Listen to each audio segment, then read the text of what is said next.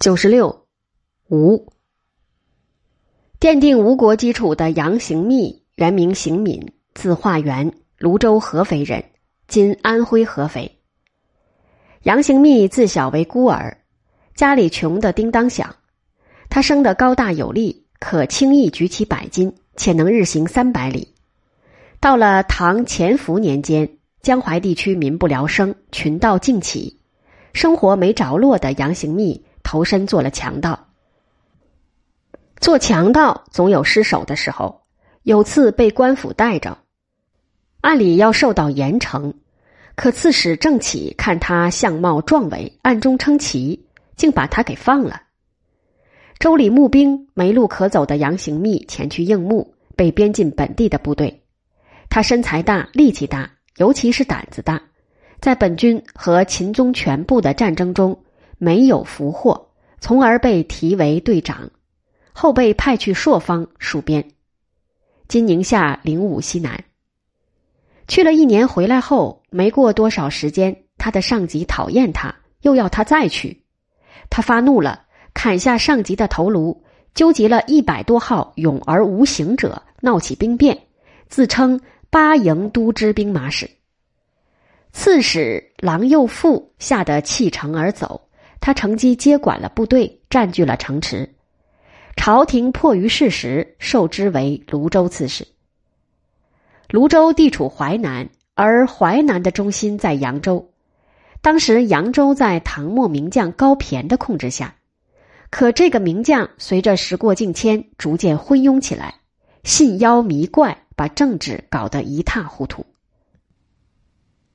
其部将。毕师铎受到排挤，在高邮起兵，联合宣州割据者秦燕攻克扬州，囚禁了高骈。城破之前，高骈向杨行密求救。杨行密率部持救，和城内的联军展开了激烈的攻守战。他用计诱敌出战，以伏兵杀得敌军大败，挫了对方的元气。毕师铎单骑逃脱。回城杀了高骈。杨行密命全军缟素向城大哭三日，激起哀兵之气，随之下达攻城令，集中兵力猛攻西门，打进了城。毕师铎和秦燕亡命而去。城内一片惨景，军民无食已久，互相杀人冲击。更令人震颤的是，夫牵妻，妇牵子，卖给屠夫。屠夫将买下之人如猪羊般切割成块，挂在架上出售。杨行密用军粮救济军民，然杯水车薪，无济于事，只能勉力支撑。为求得外援，他向中原的朱温送去了归附表。朱温时已向唐廷讨得淮南节度使的头衔，他明里同意和杨行密结盟，暗中却派出军队送大将前去接管扬州。杨行密看出端倪，明确的表示了抗命不从的立场。朱温一时难以顾及，只得承认了杨行密在淮南的地位。城中严重缺粮，外面的靠山又找不到，杨行密失去了守志，想退出城别求发展。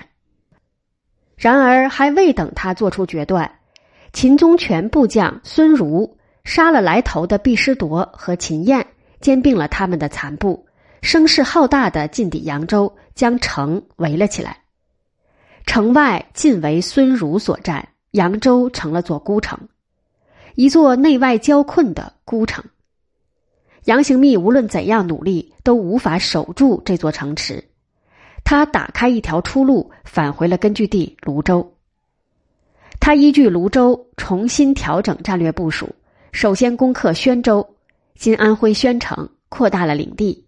此后，在短短几年中，势如破竹的连续取得了苏、常、润、滁、河、楚等州，把势力伸向了今江苏、浙江、江西、湖北等地。孙儒在扬州也守不下去，加上他不愿看着杨行密做大，于是放火烧城，将老弱病残军民杀了做军粮，驱众渡江，号称五十万大军杀奔宣州。势力对比悬殊，几场战斗打下来，杨行密的将领连连吃败仗，他悲观得很，想放弃宣州。幕僚戴有圭反对说：“孙儒气锐兵多，其锋虽不可挡，但可以挫；其众不可敌，但可以疲。若避而出走，势必将被其所擒。”将军刘威同意这看法，并提出具体的战术，说：“背靠城池，树立营栅。”可以不战而疲敌军。杨行密采纳了他们的主张，坚守不出。孙儒被阻隔在拦栅前，不能前进半步。时间稍久，军中发生了瘟疫，部队迅速减员。孙儒本人也病得起不来。杨行密趁机发动攻势，大破敌军，生擒孙儒，将他斩首示众。消灭了孙儒，杨行密大踏步的进入了扬州。以胜利者姿态重回扬州的杨行密，着手做了两方面的事：针对人烟几乎断绝的淮南，他实行与民休息的政策，召集流民发展生产；改编孙儒一部，选出精将劲卒，建立亲军，一以黑甲，号为黑云都。宽民整军，杨行密扬起了独树一帜的霸旗，攻城略地。从淮河以南至长江以东，全都归入杨行密的版图。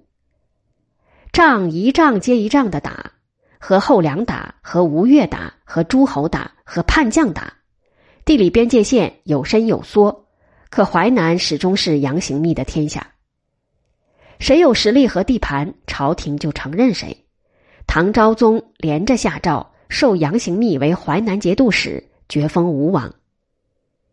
见杨行密在淮南割地称王，一直未放弃对淮南的企图的朱温，在中原形势稍稍稳定后，立即征调大军前来争夺。他命令大将葛从周领义军屯兵安丰（今安徽寿县南），待机进攻寿州（今安徽寿县）。大将庞师古领义军驻扎青口（今江苏淮阴西），目标对准扬州，自率主力。在后左右接应。面对以泰山压顶之势而来的敌军，力量相对薄弱的杨行密采取了集中优势兵力、各个击破的策略。他先打青口之役，利用多水的地理条件，掘开大渠，水淹庞师古军，相机以少击多，阵斩庞师古，取得大捷。然后乘势追击闻讯已经撤退的葛从周部，又获得大胜。梁军全线失利，退回了中原。在对外战争的同时，杨行密着手整顿内部政治关系。当初他在泸州起兵时，结交了一大批草莽豪杰，其中有田军、安仁义、朱延寿、刘威、陶雅、徐温、刘金等人，号称三十六英雄。在多年的军事生涯中，他们为他立下了赫赫战功。随着事业的做大，他认为田军、安仁义、朱延寿三人猛悍难治，决意将他们除去。田军、安仁义二人见势不妙，竖起反旗，但一一遭到了镇压。他又装作眼睛失明，假意要托大事给朱延寿，将他骗来给刺杀了。派将下了鄂州（今湖北武昌），看着割据者杜洪被押来扬州斩首后，杨行密病了。没出几月，把他毕生挣来的江山留给了后人。杨行密在那个官逼民反的时代中，凭着胆量和力气，把脑袋掖在裤腰上反了，反成了英雄，反成了割据者。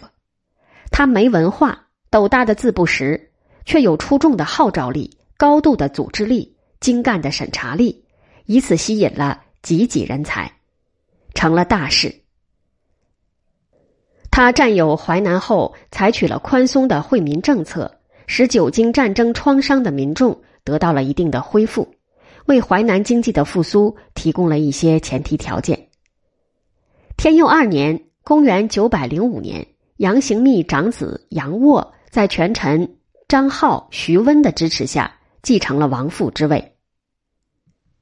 杨沃为与权臣抗衡，自建心腹班子。张浩、徐温杀死杨沃的心腹成员，控制了大权，使杨沃成为傀儡君主。天佑五年（公元908年），张浩、徐温二人再杀杨沃，约分吴地向梁臣服。可杨沃死后，张浩反约，准备自立。徐温杀张浩，立杨行密次子杨龙衍为主，自秉正刚。